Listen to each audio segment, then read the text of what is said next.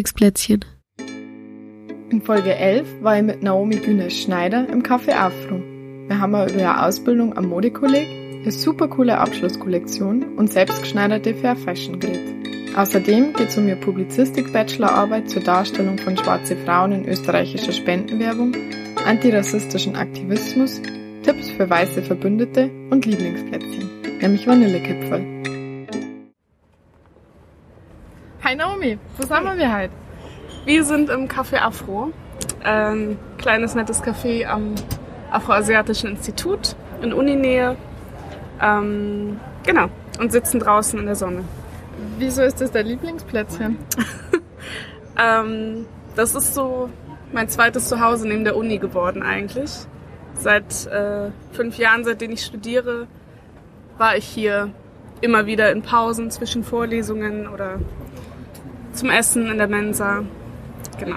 Ähm, du redest schon von deinem Studium. Was studierst du denn? Also? ähm, ich studiere Publizistik und Kommunikationswissenschaft, wobei ich jetzt gerade fast fertig bin.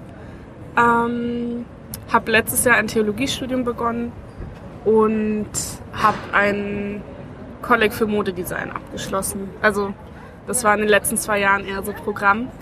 Ähm, genau, ja das klingt schon sehr vielfältig. Du hast, also als Modekolleg interessiert mich, glaube ich, am allermeisten. Du hast nämlich einen ziemlich coolen Instagram-Account, äh, Naomi-A4. Ja. Wo du sehr schöne Fotos von einer sehr coolen ähm, Kollektion ausstellst. Ähm, kannst du vielleicht darüber erzählen, wie das dazu kommt, dass du überhaupt ein Modekolleg machst und was du so für Mode machst und so weiter? Ja, ähm, das hat eben ein bisschen mit dem Studium zu tun. Also abgesehen davon, dass ich eigentlich aufgewachsen bin mit äh, Schneiderei von meiner Mutter, die hobbymäßig immer viel geschneidert hat, ähm, bin ich im Rahmen des Studiums auf die Krisen-PR von Primark äh, gestoßen und hatte dazu ein Referat vorbereitet und kam dann natürlich nicht umhin, irgendwie auf Bilder zu stoßen vom Zusammenbruch äh, der Fabrik in Bangladesch 2013. Ähm, und die Bilder haben mich einfach verfolgt. Also das waren nachdem ich da die Recherchen zwar schon abgeschlossen hatte und auch das Referat schon gehalten habe, ähm, ja, haben die Bilder mich nicht losgelassen und ich habe mir irgendwie die Frage gestellt, okay, kann ich sowas guten Gewissens unterstützen, auch wenn ich jetzt, glaube ich, bei Primer generell nur ein, zweimal in meinem Leben war, aber äh, in dieser Fabrik hat Benetton genauso produziert wie äh, Adler oder andere Firmen. Mhm. Und du genau, bist also über die Publizistik zum ja. Modekolleg gekommen. genau, weil ich mir dann einfach, ich habe dann begonnen für mich Kleidung zu schneidern und zu nähen und habe sehr viel positive ähm, Resonanz bekommen und auch Anfragen dann und da war es dann so, okay, ich nähe zwar für mich und es ist auch ganz ansehnlich, aber äh, sobald man sich die Kleidungsstücke von innen ansieht, merkt man schon, es ist eher ähm, noch laienhaft. Und so habe ich mich dann relativ spontan entschlossen und mich einfach beworben an einem Modekolleg. Mhm. Wie funktioniert um das? Zu, also das war auch wieder eher so ein Zufall. Bei mir ist alles immer auf dem letzten Drücker und immer sehr zufällig. Äh, ich war eigentlich dabei zu recherchieren, wo ich meinen Master machen will. Hatte überlegt, ein Auslandssemester in der Türkei zu machen und habe dann irgendwie spontan auch mal Mode-Kolleg gegoogelt. Mhm. Ähm, und bin dann auf die Seite von der Herbststraße gestoßen und ich glaube, zwei Tage später war die Deadline für die Anmeldung dort. Und dann habe ich gedacht, okay, gut, ich probiere es einfach mal, vielleicht nehmen sie mich eh nicht. Ähm, ja, ja, dann habe ich aber doch, genau, dann war das alles relativ unkompliziert und musste nur ein paar Formulare hinbringen und äh, sich dort einfach anmelden im Grunde. Mhm. Ähm, dann hat man einen Termin bekommen für so ein Gespräch. Das lief dann auch relativ gut. Also im Gespräch selber war ich ein bisschen unsicher, weil ich jetzt, ich weiß nicht, wurde Sachen gefragt, was sind deine Lieblingsdesigner und welcher prägt dich am meisten und so. Und das war halt nicht so mein Ding. Also ich war jetzt nicht so eine modebegeisterte ähm, halb Bloggerin oder so, die da derbe gut im Thema ist. Aber ähm, ja, wurde trotzdem genommen ähm, und habe dann das gemacht und das ein bisschen unterschätzt. Also ich dachte, ich kann das so neben der Uni machen, aber im Grunde war es dann so, dass ich das Vollzeit gemacht habe und alles andere irgendwie nebenbei. Wie ist das ausgelegt? Als, als Vollzeit, Vollzeit ja. mit Anwesenheitspflicht ja. oder wie? Ja, ja, also ohne Anwesenheit bist du da sofort weg, einfach inhaltlich schon, weil die Sachen, die wir dort in zwei Jahren gemacht haben, sind eigentlich, ähm, ist das, was man sonst, also die haben dort auch einen fünfjährigen Lehrgang quasi für, ähm, warte mal, hier in dem Schulsystem, ich glaube nach der neunten oder wobei es auch das deutsche System. Du, du bist also da aus, aus Deutschland. Genau, ich bin aus Deutschland. Ich bin aus ich komme ein bisschen durcheinander, aber die haben auf jeden Fall dieses, äh, diesen Kolleg-Zweig, der nur zwei Jahre geht und haben aber auch eine fünfjährige Mhm. Ausbildung und der Stoff ist derselbe. Das heißt, wir haben es einfach komprimiert, Vollzeit, ähm, viel intensiver Mhm. und dementsprechend war es kaum möglich, irgendwas dabei zu, nebenbei zu machen. Wie viele Schülerinnen und Schüler sind in deiner Klasse? Wie viele Handballkollegen? Mm, Bei uns waren, also in meiner Klasse waren 32, wobei dann auch mit der Zeit Leute aufgehört haben, aber relativ wenig, also zwei, drei. Ähm, und es sind zwei Klassen, A, 32 Leute ungefähr. Genau. Jetzt den Abschluss haben wir dann zu 64 Personen gemacht. Und was hast du dort alles gelernt? Ähm, jetzt, also ich kann mir das gar nicht vorstellen, was man bei Modekolleg, ich schätze mal so Schnitte und, und Nähtechnik. Ja, du lernst So. ähm, im Grunde, ich meine, ich hatte, also es bringt auf jeden Fall, oder das hat mir auf jeden Fall was gebracht, dass ich zumindest schon mal mit einer Nähmaschine umgehen konnte und äh, so ein paar Skills hatte. Da waren auch Leute, die von null an begonnen haben. Ähm, wir hatten sowohl Praxis in der Werkstatt, das heißt ähm, ja, Nähtechniken, ähm, Werkstätte generell, wo wir dann wir haben begonnen mit einem Rucksack, äh, haben dann einen Rock genäht und so und Stück für Stück uns halt weiterentwickelt. Hatten aber auch Schnittkonstruktion als Fach. Das heißt, du lernst, wie nehme ich Maß, ähm, wie konstruiere ich einen Schnitt äh, auf, auf den eigenen Körper in dem So Fall. Also wir haben an unseren für Körper. euch, egal ob Rock oder Mantel oder Hose. Na, das war dann immer so gegliedert. Also das erste Projekt war der Rucksack, du brauchst natürlich keine Maße. Ja. Ähm, da haben wir dann aber auch einfach in der Zeit erstmal gelernt, okay, pff, wie sieht so ein Schnitt aus, äh, wie berechne ich dann die Differenz und so. Es war alles nicht so unkompliziert. Ähm, und als wir dann mit dem Rock begonnen haben, wussten wir schon, wie man so einen Rock-Grundschnitt aufstellt und haben den dann halt für uns, also die ersten Kleidungsstücke haben wir immer für uns quasi gemacht, damit wir auch sehen bei der Probe, die du dann machen musst, wie ich halt abstecke, wie ich ähm, sehe, wo zu viel ist oder zu wenig oder ja, damit wir das irgendwie lernen und einen Blick dafür bekommen. Ähm, was haben wir genäht? Rock, Das heißt, das waren dann Bluse, nur Mädels? Hose. Nee, aber die, Die die, Ausbildung ist halt äh, für Damenschneiderei, so, okay. weil Männerschneiderei ist nochmal eine andere, Herrenschneiderei ist eine andere, ist eine andere Ausbildung. Ah, okay. Ähm, es sind auch andere Schnittkonstruktionen und so, deswegen würde mich auch noch interessieren. Aber wart ihr nur Mädels tatsächlich? Oder Nein, hat nein, dann, wir waren nicht nur also Mädels, der, aber- Der, der erste, das erste Stück hat quasi, der, der den Rock genäht hat, trotzdem für sich genäht. Der hat dann äh, nicht seine Maße genommen, sondern einfach eine Konfektionsgröße. So, okay. Also, aber es war schon, also es gab, glaube ich, immer wieder Momente, wo die schon gern für sich auch was genäht hätten, aber ja, das war halt nicht der Ausbildungszweig. ähm, genau. Und ansonsten hatten wir auch Fächer wie BWL, Rechnungswesen, ähm, Entwurf, wo du einfach lernst, also wir haben angefangen, Figurinen zu zeichnen, wo du einfach lernst, wie die Proportionen ungefähr sind.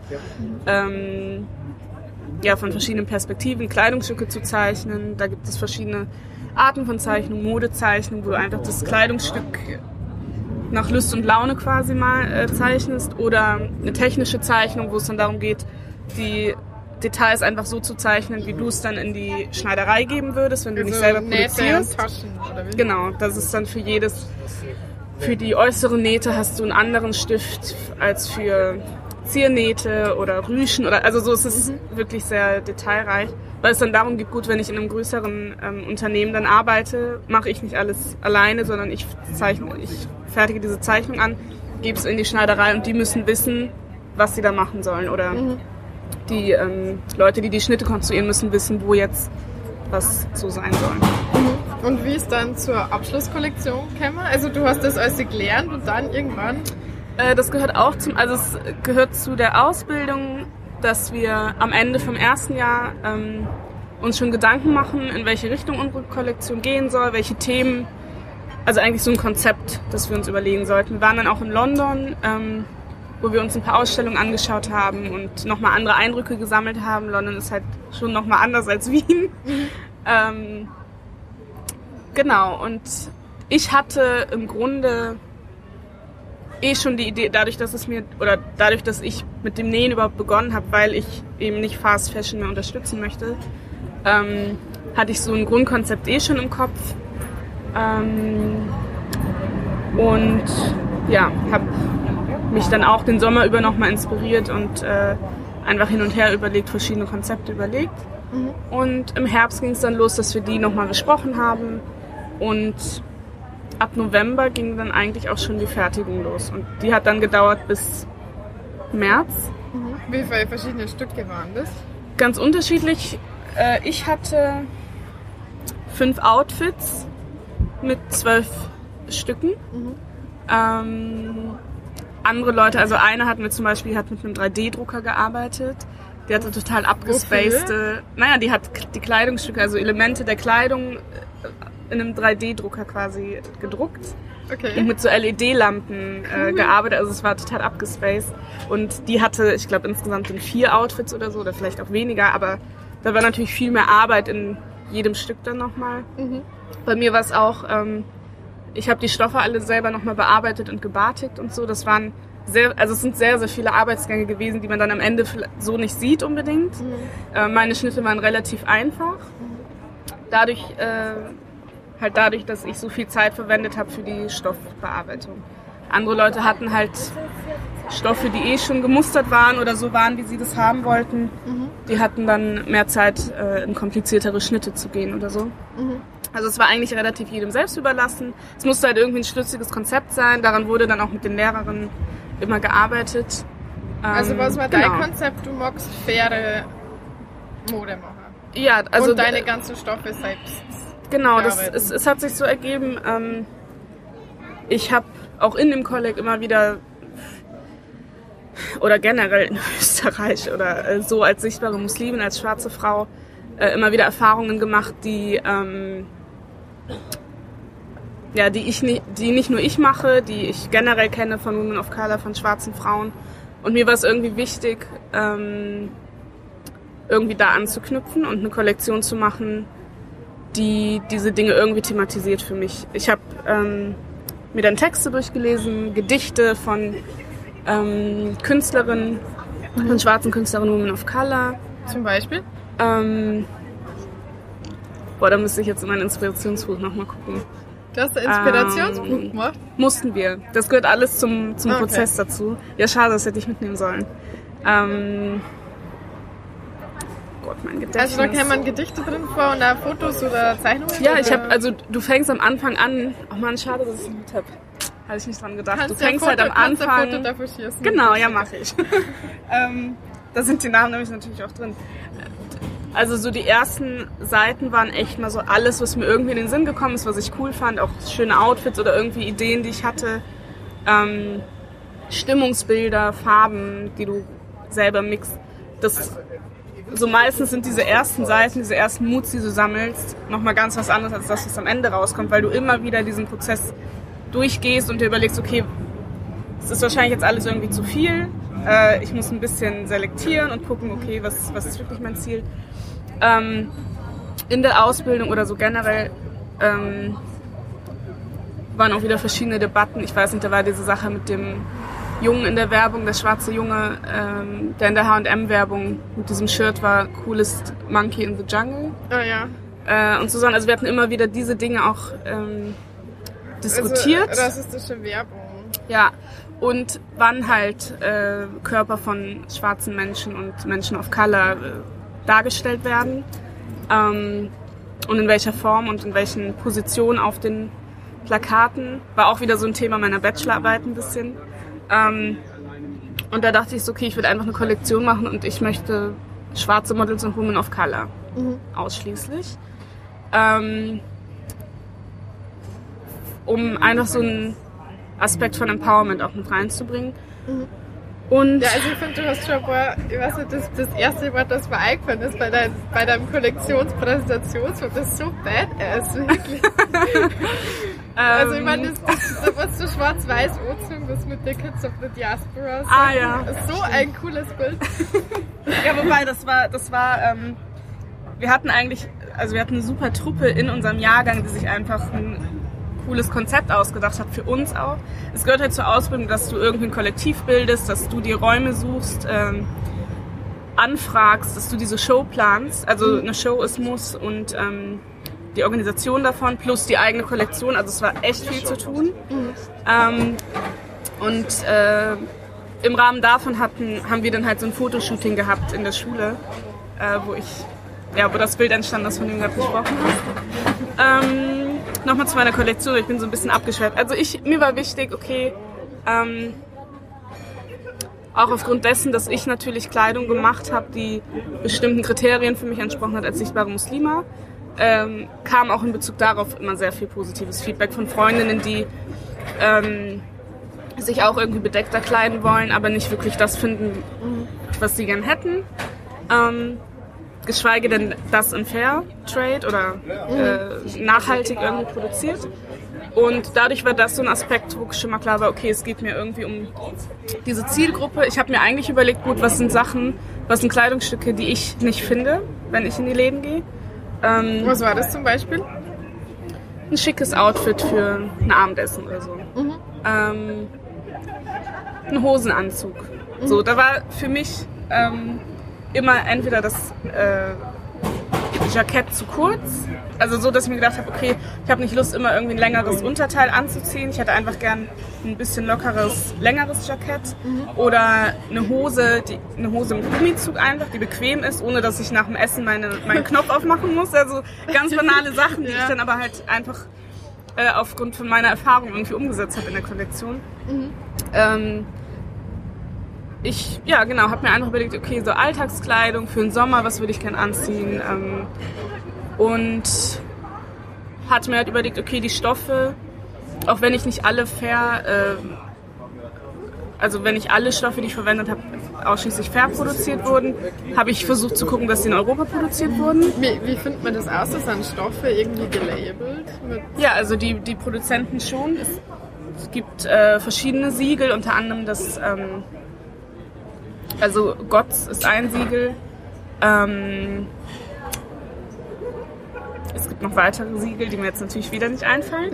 Aber ich habe hab einfach mein Konzept dann irgendwann zusammengeschrieben und ähm, an Viehböck zum Beispiel geschickt. Das ist eine österreichische Stoffproduktionsfirma, die vor allem Leinen machen, also Leinen und Baumwolle ähm, und halt Gott-zertifizierte Stoffe auch äh, produzieren in Österreich. Ich habe denen mein Konzept geschickt und gef gesagt, okay, ich bin eine Studentin, ich äh, arbeite, ich, ich schaffe es gerade nicht zu arbeiten nebenbei, würde aber eigentlich super gerne eure Stoffe verwenden. Und ähm, da ist natürlich ein Meter wesentlich teurer, als wenn ich den jetzt irgendwo anders kaufe. Was, was kostet ein Meter Stoff so überhaupt? Also ich hab, kann mich nicht erinnern, wann ich das letzte Mal kriegst Stoff du, also wenn du beim Großhändler kaufst, der jetzt nicht darauf achtet, ob das fair produziert wurde oder nicht, sondern das wurde dann irgendwo in Bangladesch oder Indien oder so produziert, dann kriegst du das schon ab 2, 3 Euro pro Meter. Äh, Leinen ist dann schon auch ein bisschen teurer, aber also so ja, 10 bis 12 Euro pro Meter vielleicht. Und ähm, bei Feeböck, der Leinen, den ich verwendet habe, kostet zwischen 50 und 60 Euro pro Meter. Ja? Boah, Ja, und rechne das dann mal hoch. Also für den Hosenanzug, den ich gemacht habe, brauchst du schon fünf bis sechs Meter. Das konnte ich mir in dem Moment einfach nicht leisten. Ja. Ähm, für aber nur ein ist, Outfit das ist vor allem. eigentlich Ja. wirklich absurd. So daher, Ähm, du, naja, also es die ist eher Arbeitszeit, absurd. deine Arbeitszeit ist ja noch gar nicht Ja, drin.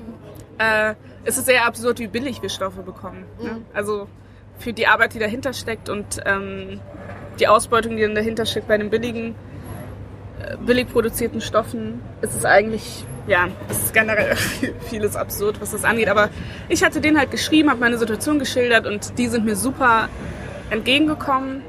Ähm, haben gesagt, okay, es gibt halt eine, in dem Fall dann eine Mindestbestellmenge. Ich habe mich damit zusammengetan mit einer Kollegin, die auch gerne ein Outfit aus dem Stoff haben wollte und ähm, ja, habe dann zumindest ein Outfit aus diesem Stoff machen können.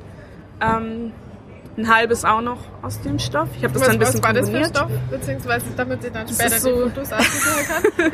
Das ist der Hosenanzug. Ich habe äh, einen Hosenanzug aus so gröberem Leinen ähm, und ein Kleid mit so Keileinsätzen mit so einer kurzen Bändejacke.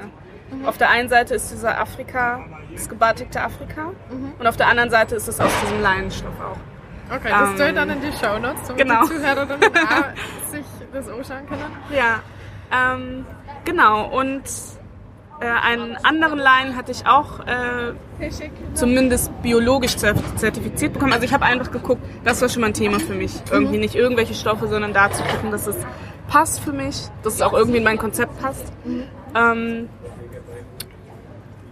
dann habe ich mir überlegt, okay, ähm, mein Vater ist ja aus Ghana und wir haben dort so unzählige äh, Symbole, Adinkra-Symbole heißen die, mhm. die Sprichworte oder bestimmte Dinge widerspiegeln quasi. Mhm. Ähm, und diese Symbole sind so ein Punkt, den ich irgendwie sehr schön finde, gerade weil in Ghana so Religion sehr vermischt ist. Ähm, auch innerhalb von Familien hast du, weiß nicht, muslimische und christliche Familienmitglieder und so. Es ist mhm. relativ unkompliziert. Und das, was ich halt noch so schön finde, ist, dass diese Symbole alle eins, so, dass egal ob du Atheist bist oder äh, Muslim oder Christ oder was auch immer, diese Symbole ist, sind für alle irgendwie sehr präsent und wichtig. Mhm. Ähm, und ich habe mir dann überlegt, okay, pro Outfit suche ich mir ein, zwei dieser Symbole aus, die irgendwie passen. Ähm, ein bisschen wie so Talisman oder so. Ich habe halt auch, du musst dann Kultur, Kult, äh, historisch auch ein bisschen in die Kostümgeschichte gehen und so. Du brauchst halt immer von überall irgendwelche Links und Begründungen, wieso du das jetzt so machst, wie du es machst, obwohl ich immer viel gemacht habe und dann einfach im Nachhinein irgendwie mir das rausgesucht habe und gesagt habe, ja, äh, mhm. ne, aus dem und dem Grund. Aber ich bin ähm, auf so alte muslimische Gewänder gestoßen, die total schön waren, wo so arabische Schriftzeichen und auch äh, verschiedene andere Zeichen irgendwie drauf waren, die du dann in, weiß nicht, auf der Jagd anhattest oder äh, in weiß nicht, zu bestimmten Festen oder so. Mhm. Ähm, und je nach Anlass sind halt die Muster ausgewählt worden. Und das hatte ich mir dann so überlegt, okay, ähm, wenn ich jetzt als Woman of Color, als schwarze Frau, als sichtbare Muslime, wie auch immer im Alltag äh, agiere, passieren mir immer wieder Sachen, die nervig sind und eigentlich nicht passieren sollten. Was sind so Dinge, die mich in dem Moment empowern würden? Und habe dann anhand dessen ja mir diese Symbole ausgesucht.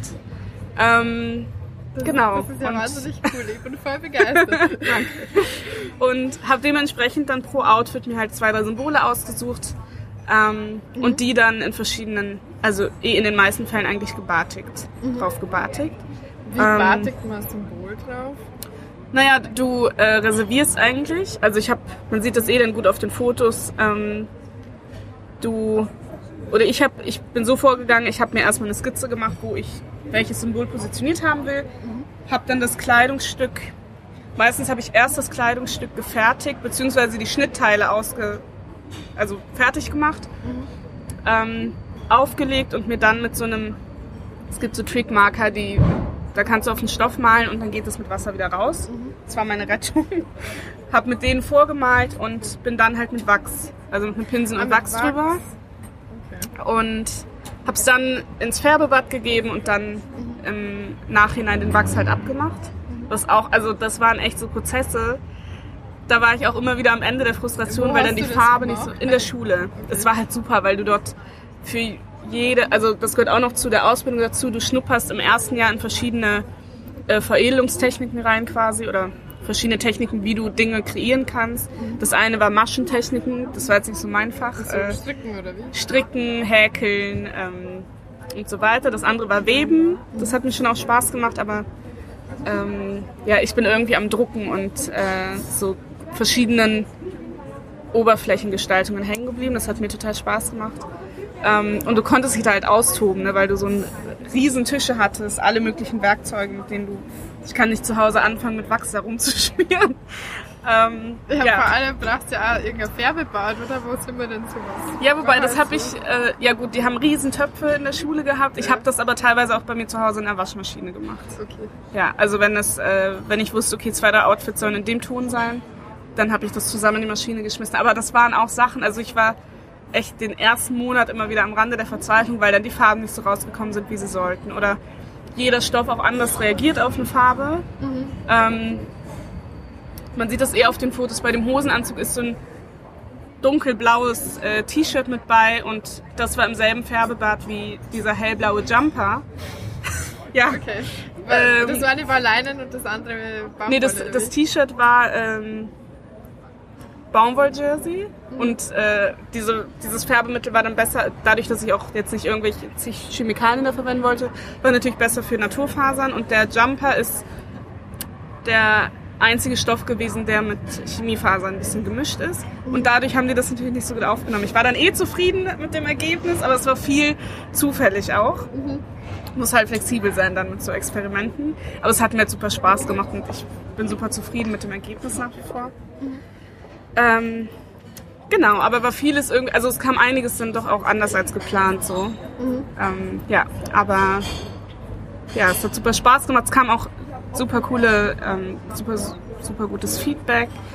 Die Models kannte ich vor dem Beginn von dem Prozess, glaube ich, gar alle nicht. Eine vom Sehen, eine kannte ich vom Sehen im, während der Kollektionserstellung. Das war urwitzig, weil ich, die eine habe ich einfach am Flur in der Schule angesprochen, weil sie mir ein paar Mal schon aufgefallen war. Ähm, die hat sich voll gefreut. Eine andere habe ich bei einem Poetry-Abend für äh, Women of Color und schwarze Frauen kennengelernt. Die hat dann ein Gedicht vorgetragen und ich saß da und war so, schon kurz vorm Heulen, dachte so, oh mein Gott, dieses Gedicht spiegelt einfach meine Kollektion wieder. Ich habe mich dann erst nicht getraut, sie zu fragen, ob ich eigentlich echt nicht schüchtern bin, aber es war dann irgendwie doch nochmal anders. Hab sie dann aber gefragt, ob sie Lust hätte, das zu performen bei meiner äh, Kollektionspräsentation. Wie weißt du, damit man die auch noch gleich da ähm, Maida ähm, ich schicke dann eh, oder ich kann dir vielleicht sogar das Video schicken, weil es, es gibt ein Video von der Performance.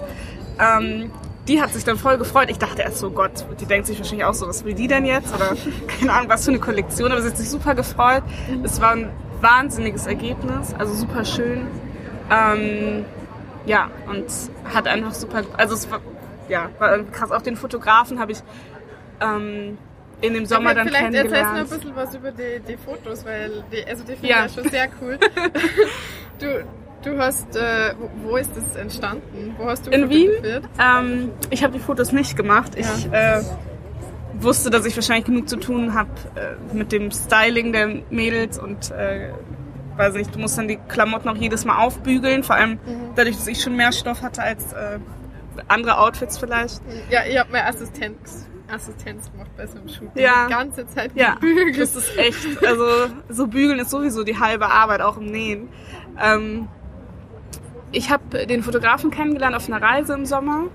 Ähm, er ist eh aus Wien und hatte mich mit ihm dann nochmal zusammengesetzt und im Februar und eh überlegt, was ich so, was ich gerne für Fotos hätte, für eine Stimmung. Ähm, und er hatte da auch eigentlich ganz coole Ideen. Dann war das relativ unkompliziert. Ich habe mir überlegt, okay, äh, den Hintergrund, da waren wir uns noch nicht sicher, was wir nehmen wollen. Ich habe dann wieder Stoff gebartigt, also diesen Hintergrund, den man so sieht, habe ich auch gemacht. Ähm, das war Wahnsinn, weil dieser ganze Stoff fast nicht in meine Waschmaschine gepasst hat. Meter waren das? Das waren, er hat mir das eh gesagt, ich glaube, so ein Hintergrund für ein Shooting muss Minimum fünf mal drei Meter sein. Okay. Ja. 15 und, Quadratmeter Stoff in der Waschmaschine. Genau. Ich habe äh, dann zwei Bahnen auch zusammengenäht vorher, mhm. weil Stoff auch nicht drei Meter breit ist. Mhm. Und ähm, habe das in dem Fall nicht mit Wachs gemacht, sondern mit Kleber. Mhm. Also diese, diese Effekte.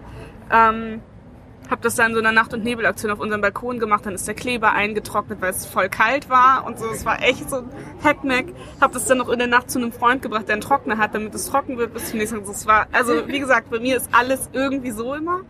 Aber es hat super geklappt. Ähm, genau, und das haben wir dann tatsächlich bei in der Wohnung seiner Mutter äh, in seinem alten Zimmer geshootet. Okay. So, das ist sein Arbeitsplatz. Im, im, welcher Bezirk ist das? Da bei der Landstraße. Dritter? Ja.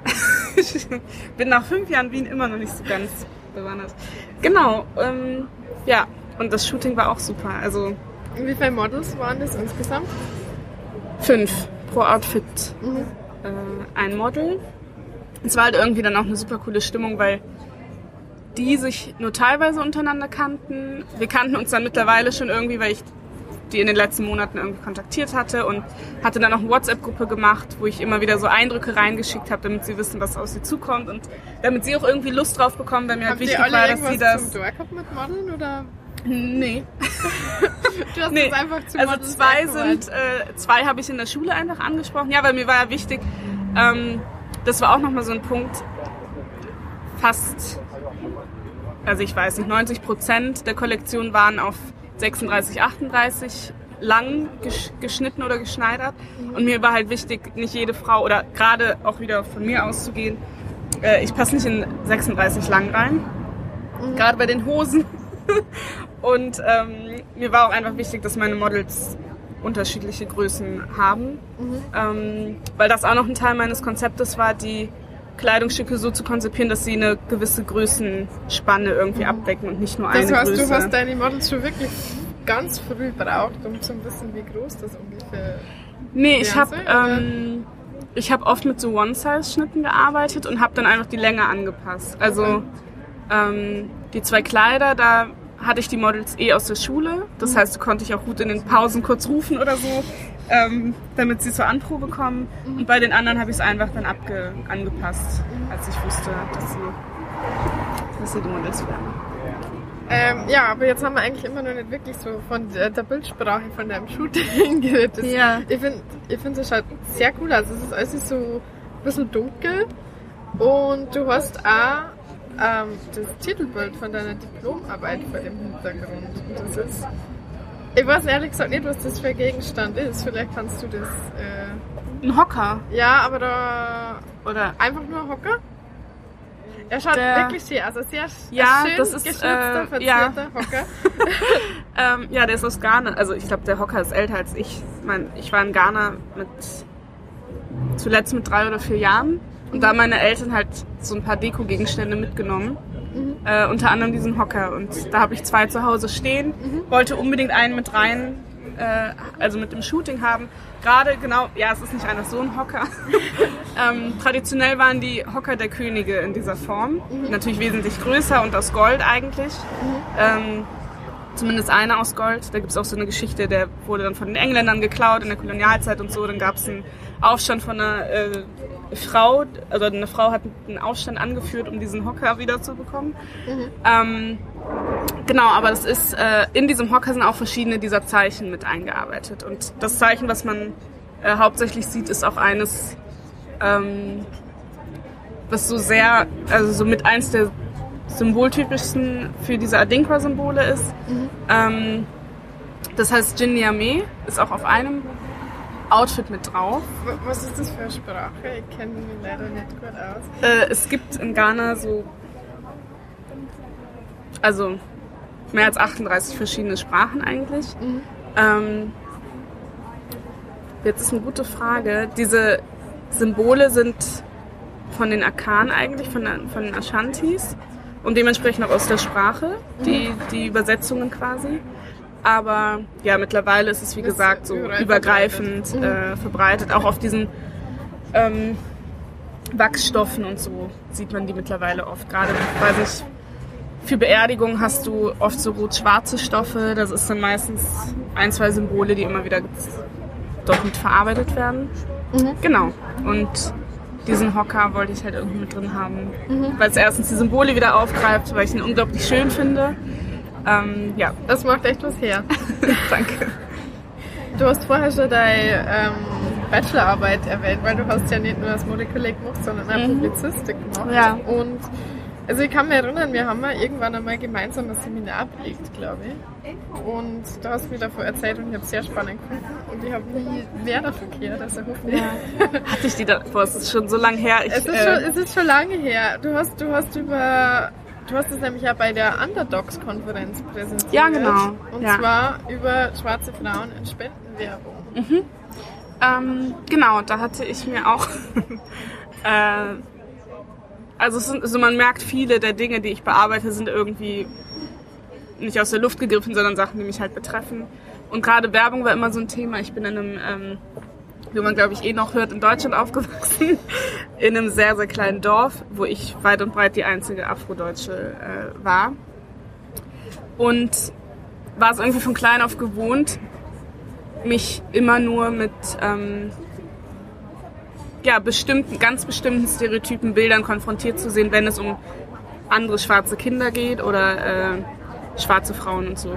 Und die Werbung, in denen schwarze Frauen am meisten vorkommen, gut, jetzt langsam ist es auch in der Modewelt so, aber bis dato eigentlich waren Spendenwerbungen. Und ähm, zur Zeit von dem Bachelor-Seminar hing hier gerade eine Werbung überall in Wien, die mich einfach jedes Mal wahnsinnig gemacht hat, wenn ich sie gesehen habe, mhm. von einer Organisation für, ähm, wie heißen die nochmal? Die machen Augenoperationen und so in ähm, ich weiß leider auch nicht. Genau. Armen, also ich, ich weiß den Namen. Licht für die Welt, genau. Ah, mhm. und ähm, genau, diese Kampagne ist mir irgendwie gegen den Strich gegangen. Ich habe sie überall gesehen, dachte so, es kann doch nicht sein, dass man ähm, ja nach 20 Jahren immer noch dieselben Bilder reproduziert. Obwohl diese Organisation eh schon mehrmals kritisiert wurde ähm, für ihre Bildsprache quasi.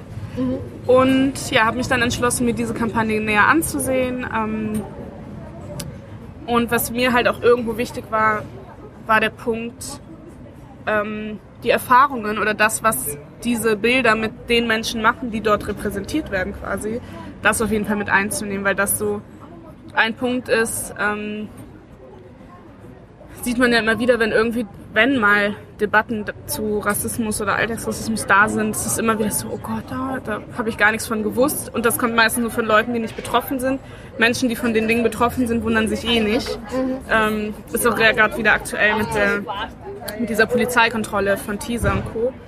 Ähm, und deswegen war mir einfach wichtig, okay, die Leute, die diese Werbung machen, machen sich sicher keine Gedanken dazu, was es dann für schwarze Menschen heißt mhm. in ihrem Alltag. Aber es ist ein Punkt, der unglaublich wichtig ist und vielleicht auch ein Umdenken irgendwie anregt. Ähm, ich habe dann mit fünf schwarzen Frauen äh, gesprochen, eine Gruppendiskussion gemacht. Ähm, genau, und habe ähm, begonnen damit, dass sie einfach mal sagen, was sie auf dem Bild sehen, weil es mir auch um dieses also um die Rezeption ging es. ging mir darum, okay, was sehen äh, Menschen, die von Rassismus nicht betroffen sind in dieser Werbung und was sehen Menschen, die davon betroffen sind und einfach nochmal eine andere Brille aufhaben. So. War das ein starker ähm, Unterschied? Ich ja, natürlich. So. Ja, klar. ähm, und genau, es war dann echt eine unglaublich krasse Diskussion. Also ähm, für mich auch im Nachhinein echt nochmal überwältigend, auch beim Transkribieren dann habe ich ein paar Mal schlucken müssen, weil da einfach Sachen zusammengekommen sind. Äh, das habe ich mir irgendwie dann doch auch nicht gedacht. Also es war super spannend. Ähm, es war auch spannend zu sehen, die Frauen kannten sich vorher nicht. Ich kannte auch nur eine wieder vom Sehen, die anderen hatte ich einfach so angesprochen an der Uni. Ähm, und nach drei Minuten so kennenlernen war da einfach eine, ein Vertrauen und eine Stimmung im Raum. Ähm, das war unglaublich, weil so Rassismuserfahrung teilst du nicht mal eben so. Ähm, oder es fällt nicht immer leicht, die einfach so zu teilen. Und da war aber dann einfach so eine Stimmung, auch durch diese geteilten Erfahrungen und weil man wusste, worüber man irgendwie spricht, ähm, ja, ging das, war das eine super Diskussion und ähm, auch in dem Feedback dann von den Beteiligten war es irgendwie auch wieder stärkend zu sehen, okay, ich erlebe diese Scheiße nicht alleine, was es natürlich nicht besser macht, aber irgendwo schon, ähm, ja, du fühlst dich nochmal anders äh, gestärkt, wenn du einfach siehst, okay, es liegt halt nicht an mir, sondern es ist ein System äh, dahinter und mhm. es bin nicht ich als Person eigentlich, sondern die Konstrukte, die darauf nicht projiziert werden. Mhm. Ähm, wie ist dazu gekommen, dass du das bei einer ganzen Konferenz präsentiert hast? Hast du einfach ein Abstract eingereicht? Oder? Ähm, naja, die Konferenz ist ja extra für ähm, für die Präsentation von Bachelor, Masterarbeiten, die sich irgendwie mit Sachen auseinandersetzen oder ja, wo man irgendwie Themen bearbeitet, ähm, die relevant sind. Oder ich glaube, jeder findet das Thema, zu dem er schreibt, relevant, hoffe ich zumindest, sonst macht es keinen Spaß. Aber es ist ja dann oft so, dass die Betreuerin, der Betreuer das irgendwie Korrektur liest, du kriegst eine Note und das war's, dann mhm. verschwindet es in der Schublade. Und dieser Konferenz geht es ja darum, dass es halt nicht passiert, dass du irgendwie nochmal einen Raum hast, das zu präsentieren, mhm. dass es an mehr Menschen kommt als die eine Betreuungsperson oder und vielleicht noch die, Korrektur genau die die ein zwei Freunde die Korrektur lesen oder so. Ähm, genau und wie bin ich nochmal darauf gekommen? Das ist immer jedes Jahr unter einem bestimmten Thema Ich glaube, die beginnt eh auch morgen oder übermorgen wieder. Oder heute. Oh Gott. ähm, nee, die, die beginnt jetzt gerade wieder und es sind auch wieder urspannende Themen. Ähm, ich überlege nur gerade, wie ich darauf gekommen bin. Eine alte, eine ehemalige Tutorin von mir ist da Mitorganisatorin. Ich glaube, sie hat mich, ja, genau. Sie hatte gesehen, dass ähm, eine Freundin und ich zu, zwei, zu unseren Themen halt geschrieben haben, weil wir das gepostet hatten, online. Ähm, und sie hat dann drunter kommentiert, schaut mal, das Thema passt ganz gut, bewerbt euch doch. Ja, dann haben wir das gemacht und dann haben wir die Arbeiten da vorgestellt. Cool. Ja. ähm, Du hast vorher schon angesprochen, die, die Aktion gegen Teaser, die mit dem mm. Hashtag nicht mit uns jetzt mittlerweile irgendwie durchs Netz geht. Du bist ziemlich aktivistisch, also ziemlich oft aktivistisch unterwegs, vor allem im Internet kommt es mir vor. Also sehr interessant, auf was mir du als sie aufmerksam machst mit deinem Instagram-Feed und deinem dein Facebook-Account. Wie, wie ist dazu gekommen, dass du die nicht nur so mit Freunden und so über irgendwelche Missstände aufregst, sondern dass du tatsächlich sagst, hey, das geht so nicht, wir müssen mit die Gesellschaft. Na, irgendwer muss das ja machen, ne? Ähm, also gerade Aktivismus ist so ein Wort, wo ich immer wieder schlucken muss, weil ich so denke, das sind eigentlich Sachen, so ich habe gar nicht die Wahl, mich nicht damit zu beschäftigen, mhm. ähm, weil es einfach unseren Alltag betrifft. Ähm, ich merke auch immer wieder, wie sehr es von der eigentlichen Arbeit, die man vielleicht machen möchte, sei es Studium oder ähm, andere Dinge abhält. Und ähm, ja, irgendwie sehe ich da gar keinen anderen Ausweg, als aufmerksam zu machen drauf. Mhm. Weil es einfach eine Ungerechtigkeit ist, die da ist und die nicht nur die Leute betrifft, die eh betroffen sind, sondern eigentlich die ganze Gesellschaft betrifft, äh, weil das ein gesellschaftliches Problem ist. Und vor allem ein Problem derer, die die ähm, Macht ausüben oder die privilegierter sind in dieser Gesellschaft, in diesen Strukturen. Mhm. Ähm, und da eigentlich mehr, ja, mehr Aktionen nicht nur von denen kommen sollte, die betroffen sind, sondern von allen Menschen, die in dieser Gesellschaft leben.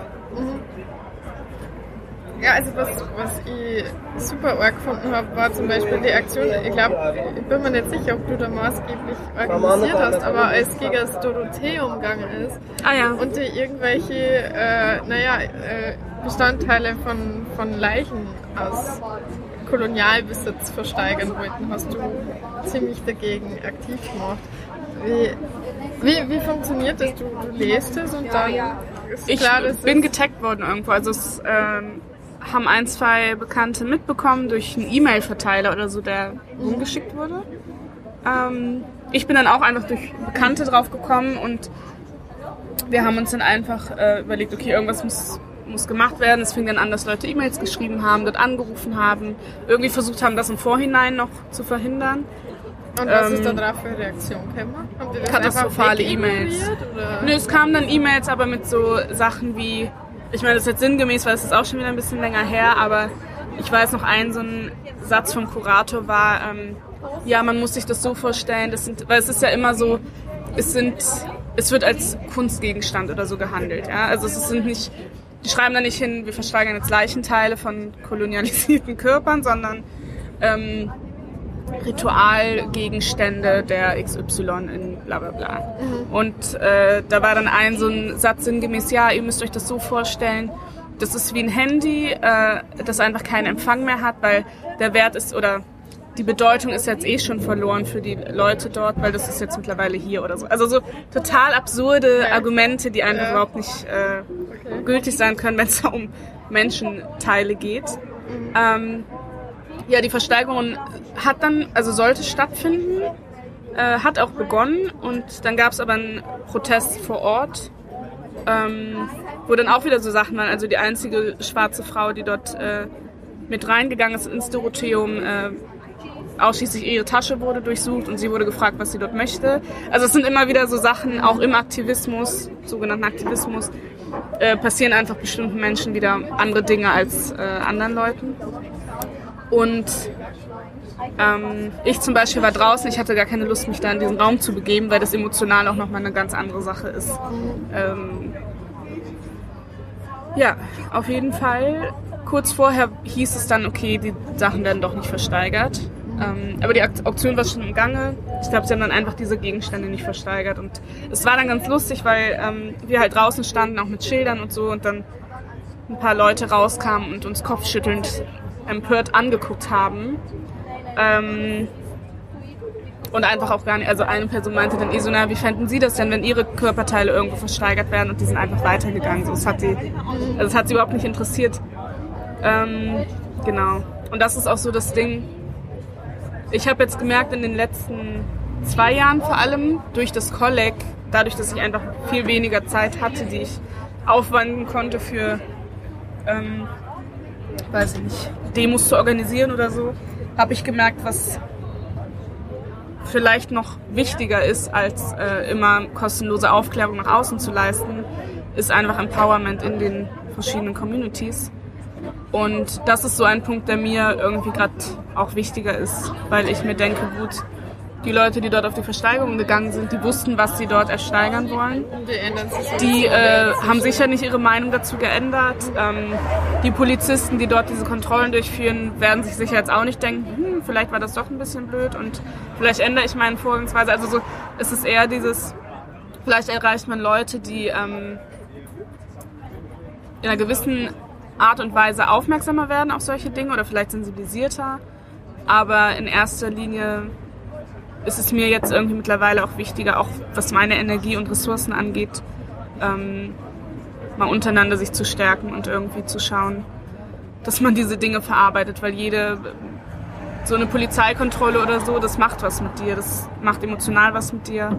Ähm, ja, vielleicht sagen wir das nur, ja. weil das geht bestimmt bald wieder, also die, die Folge geht ja nicht gleich online. Vor Tagen ja. ist, ist Teaser, das ist ein, ein Wiener Rapper, soweit genau. ich das verstanden mhm. habe, äh, war mit ein paar Freunden in einem Park sitzt und hat halt, ich weiß nicht, ist halt da sitzt und hat die hatten ein so. Arbeitsmeeting. Also es sind alles Leute, die, äh, aus dem den Label haben mhm. und die hatten einfach ein Arbeitsmeeting, das sie in den Park verlegt haben, weil das Wetter einfach schön war und sie nicht im stickigen Studio sitzen wollten.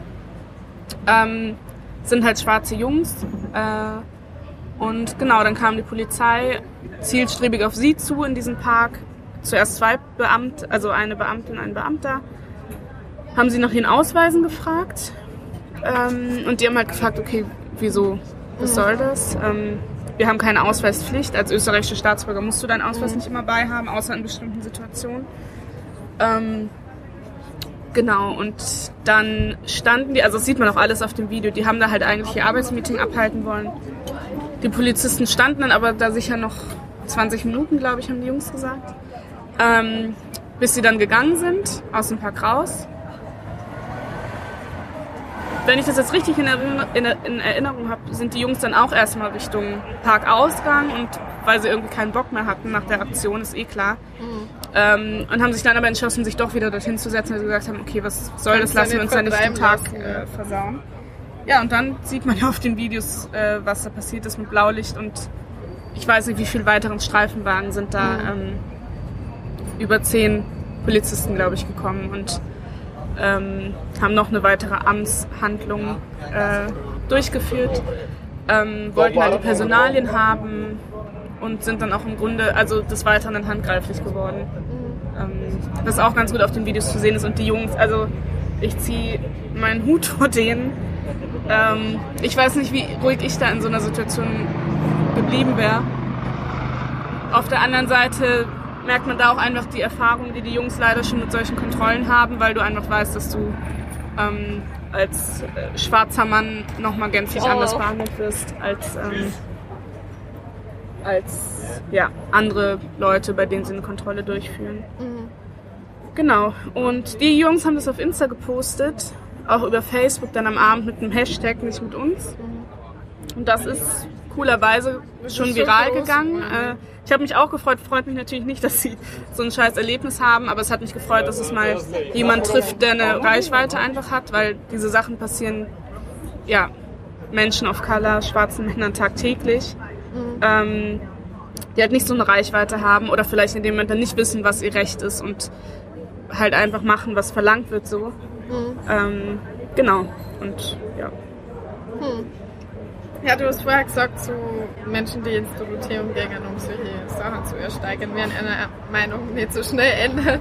Aber was ist mit solchen, die sich, die sich bemühen? Also sicher, du hast es schon gesagt, du, du möchtest dich darauf konzentrieren, dass du deine eigene Community stärkst. Aber was würdest du jetzt zum Beispiel so leid wie mir raten, wenn man denkt, okay, ähm, ich bin schon recht feministisch eingestellt und ich möchte auch auf jeden Fall so deine die in irgendeiner Weise unterstützen.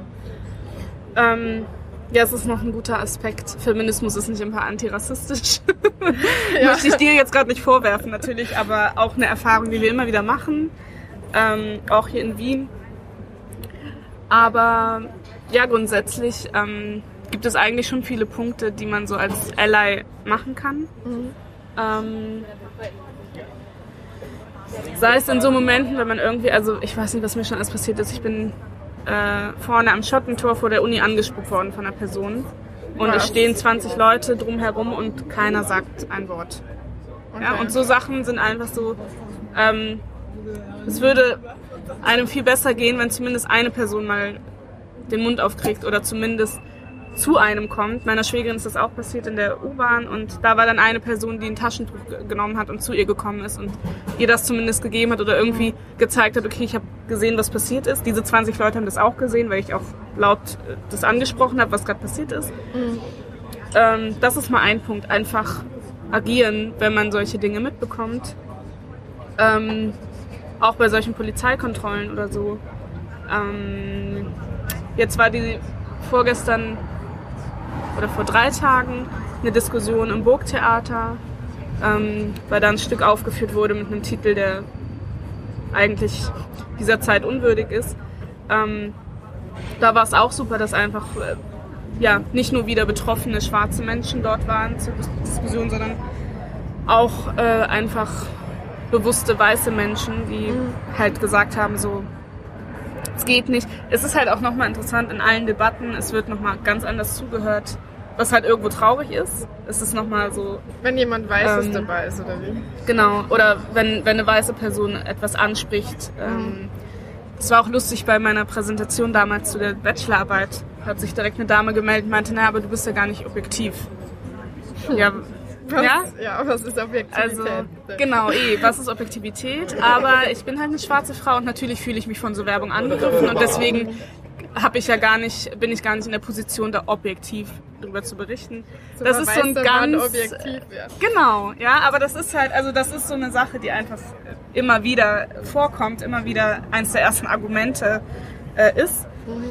Und das wäre so ein Punkt, ähm, einfach ja bei so Sachen irgendwie ähm, dabei sein, sich äußern und Raum geben. Also wir haben immer wieder erlebt auf Demos, ähm, wo wir dann auch natürlich, ich meine, ich bin deutsche Staatsbürgerin, ich bin auch noch in einer anderen privilegierteren Position als eine Person, die hierher geflüchtet ist. Ähm, wir hatten eine Situation, wo wir als äh, Netzwerk einen Redebeitrag halten sollten auf einer Demo, die zu Flucht und Asyl irgendwie war. wovon ich weiß nicht, wie viele Beiträgen keine einzige Person gesprochen hat, die geflüchtet ist, sondern hm. irgendwelche Vertreter von irgendwelchen NGOs oder ich weiß nicht was. Es war ein Kritikpunkt, den wir auch angebracht haben, wurde dann aber nicht wirklich genommen, angenommen. Und dann haben wir gesagt, okay, anstatt dass wir sprechen, äh, suchen wir eine Person, die einfach an unserer Stelle, an unserem Platz spricht von ihren Erfahrungen, weil das wichtig ist. Mhm. So was bringt mir so eine Demo gegen die Asylpolitik, wenn ich nicht die Menschen, den Menschen Raum und eine Stimme gebe, die dort, die es betrifft, äh, sondern irgendwelche Wahlkampfgeschichten. Also es war kurz vor der Wahl. Also so, das sind so ganz viele Punkte, die immer wieder einfach, ähm, ja, wo, wo man gut irgendwie Raum geben könnte oder unterstützen könnte. Genauso mit ähm, eine Bekannte von mir hat einen Space gegründet. Ähm, so ein Raum, wo wir einen Safer Space haben, wo auch dieser Poetry Slam, äh, dieser Poetry Abend stattgefunden hat. Da zum Beispiel ist der Vertrag auf eine äh, weiße Person, weil einfach auch bei der Wohnungssuche oder wenn du solche Räume suchst, immer wieder klar ist, dass du es schwieriger hast als mhm. äh, Person of Color. Und wo die Person einfach gesagt hat, okay, ich kenne diesen Struggle, ich habe die Möglichkeit, ich miete den Raum an mhm. für euch. Jetzt habe ich schon alle Themen von meinem Sketchnote angesprochen. Ah, super. Was machst du in Zukunft so? Vielleicht ist Ja, das ist eine gute. Frage. Ähm, das ist eine Frage, das ist eigentlich die aktu- aktuelle Frage, die mich gerade beschäftigt. Langfristig würde ich mich gern selbstständig machen im Bereich Mode. Ähm, ist aber langfristig geplant. Also Selbstständigkeit ist sowieso nicht so ein Zuckerschlecken. Ja. ähm, die zwei Jahre, die ich dort am College verbracht habe, habe ich einiges gelernt, aber ein bisschen mehr Praxis schadet auch sicher nicht. Ähm, genau, und ich schaue jetzt gerade einfach, dass ich, also ich bewerbe mich gerade in verschiedenen ähm, Bereichen, da wo halt Stellen frei Also sind. Richtung und- Mode und nicht Richtung Publizistik oder Richtung beides. Ja, auch Richtung beides. Also jetzt war eine Stelle ähm, bei, einer, bei der Textilzeitung, da hatte ich mich beworben, habe noch keine Antwort bekommen, aber das wäre zum Beispiel äh, eine super Kombination. Ähm, auch die Jobsuche wieder äh, nicht so leicht ist. Ich hatte vor zwei Wochen ein Bewerbungsgespräch bei einem Verlag, der sich ähm, links positioniert. Wahrscheinlich auch einer der linksten Verlege in Wien ist, aber in Wien ist es wenig schwer, verhältnismäßig. Ähm, und während diesem Gespräch äh, ging es dann irgendwie um die aktuellen Publikationen, die halt viel irgendwie waren zum Thema, ähm, ich weiß nicht, Darstellung von Muslimen in den Medien oder dem Islam in den Medien und so weiter. Eh klar ist halt ein Verlag, der irgendwo auch politische Themen behandelt. Hat mich jetzt auch nicht sonderlich gewundert, aber im Gespräch sollte ich mir diesen Flyer halt anschauen, habe gesehen, okay, das sind gerade die aktuellen ähm, Veröffentlichungen und dann ähm, sagt der eine Verlagsinhaber so, ja, aber äh, nicht, dass es jetzt so wirkt, aber mit Religion oder Islam haben wir eh nichts am Hut, ne? Und der andere so, ja, wir sind eh Ungläubige und essen Schwein und trinken gern Wein. Und ich sitze halt so und denke mir so, also erstens, wenn ich zu einem Bewerbungsgespräch komme, habe ich mich sicher mal mit dem Verlag auseinandergesetzt. Ja. Zweitens, was juckt es mich, was meine Vorgesetzten essen oder trinken?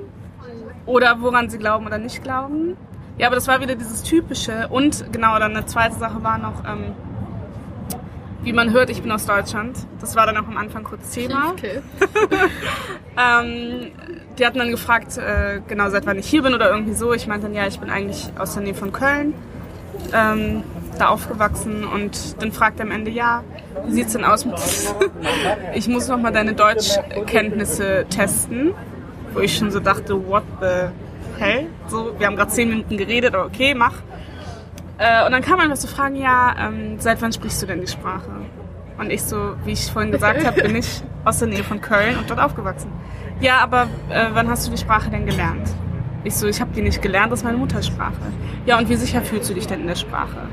Oder willst du mich verarschen? Sprichst doch die ganze Zeit Deutsch. Wie, kann Ja. man sowas machen? So, und nach so einem Gespräch hast du dann keinen Bock, also selbst wenn jetzt eine Zusage gekommen wäre, ich hätte keinen Bock für die einen Finger zu rühren oder irgendeinen Pfennig anzunehmen. Und das sind halt Sachen, die einfach frustrieren und nervig sind. Und äh, wüsste ich jetzt, mir steht jeder Job offen, dann würde ich wahrscheinlich in den Modebereich gehen oder Modejournalismus oder so. Aber da ich einfach weiß, dass es nicht so easy ist, ähm, schaue ich gerade einfach, was irgendwie thematisch halbwegs passt und wo ich reinkomme. So. Ja. Dann wünsche ich dir Genau. auf jeden Fall viel Erfolg und Dankeschön. dass du noch mehr auf so komische Jobinterviewer triffst. Ja, das hoffe ich auch. Wenn dir jetzt sonst nichts mehr einfällt, weil mir jetzt fällt mir wirklich nichts mehr ein, würde ich vorschlagen Lieblingsplätzchen. Ich mag Vanillekipferl. Also ich kannte die einfach nicht, bis ich nach Wien gekommen bin. Und die von... Wirklich? Ja, Gibt es in Köln keine Vanillekipferl? ich komme ja aus einem kleinen Dorf, ne? Da haben wir... Ich weiß nicht, was gibt's denn da traditionell Süßes? Fällt mir nicht mal was ein. Nee, also Vanillekipferl habe ich echt so vor allem hausgemacht erst in Wien gegessen. Und die sind echt... Also da könnte ich mich voll fressen mit. vor allem mit denen äh, von der Oma meiner Schwiegerin. Die sind besonders gut. Aber ich bin halt generell nicht so die Plätzchenesserin. Vielleicht auch, weil ich zu faul bin zum Backen. Hätte ich jetzt dich als Mitbewohnerin, die die ganze Zeit lecker backt, dann sähe es wahrscheinlich anders aus. Ich hätte wahrscheinlich auch mehr äh, zur Auswahl als Vanillekipferl. Aber ja, was anderes. Vanillekipferl klingt gut, sehr sehr die Arbeit backen. Ja, ich komme gerne zum Testessen. Sehr gut. Ja dann, äh, nur zum Schluss, wie findet man die im Internet? Also falls Ja. irgendwer jetzt interessiert an deiner Mode ist. Ja. Was du sonst so machst. Ähm, ja, auf Instagram hast du eh schon angesprochen, habe ich den Account, wobei ich den gerade nochmal am Überarbeiten bin, aber der existiert, also ich werde den nicht runternehmen. Naomi Underline A4. Ähm, also A-F-I-A, nicht A4 wie die Autobahn. Das ist in Deutschland immer so A4. ähm, da Genau. ja, das ist, das ist mir jetzt vor zwei Wochen wieder passiert ich dachte so, ach stimmt, die gibt's ja auch. Genau, also Naomi Underline A4 und mein privater Instagram-Account ist n.a4, glaube ich. Müsste ich jetzt nochmal nachschauen, weil da musste ich den Namen ändern, damit ich das Naomi Underline A4 für die Modeseite nutzen kann. Okay. Genau. Aber ich Weil- nehme an, du verlinkst das, oder? Ich verlinke das natürlich, aber Okay. für alle, die es nicht lesen wollen. Genau. Dann danke schön, es war sehr interessant. Danke auch. Danke für die Einladung. Es hat endlich mal geklappt, nach über einem Jahr, glaube ich, oder noch länger. Ähm, ja. Ja gut, Vielen Dank. dann äh, tschüss meine lieben Hörerinnen, bis zum nächsten Mal. Lieblingsplätzchen ist ein Podcast-Projekt von Jana Wiese. Die Musik stammt von Ergo Business. Im Internet findet ihr Lieblingsplätzchen unter www.lieblings-plätzchen.com und auf Facebook, Instagram und Twitter als @liebplätzchen. Natürlich immer mit AE statt L geschrieben. Ich darf mich freuen, wenn ihr meinen Podcast abonniert. Zum Beispiel mit dem Subscribe-Button auf der Webseite, bei Apple oder Google Podcasts oder direkt im Podcatcher. Kommentare und Rückmeldungen freuen mir auch total. War schön, wenn's mal was schreibt.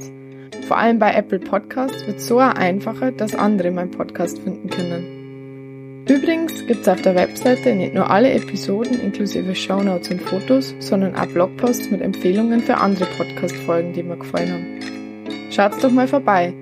Danke fürs Zuhören und bis zum nächsten Mal.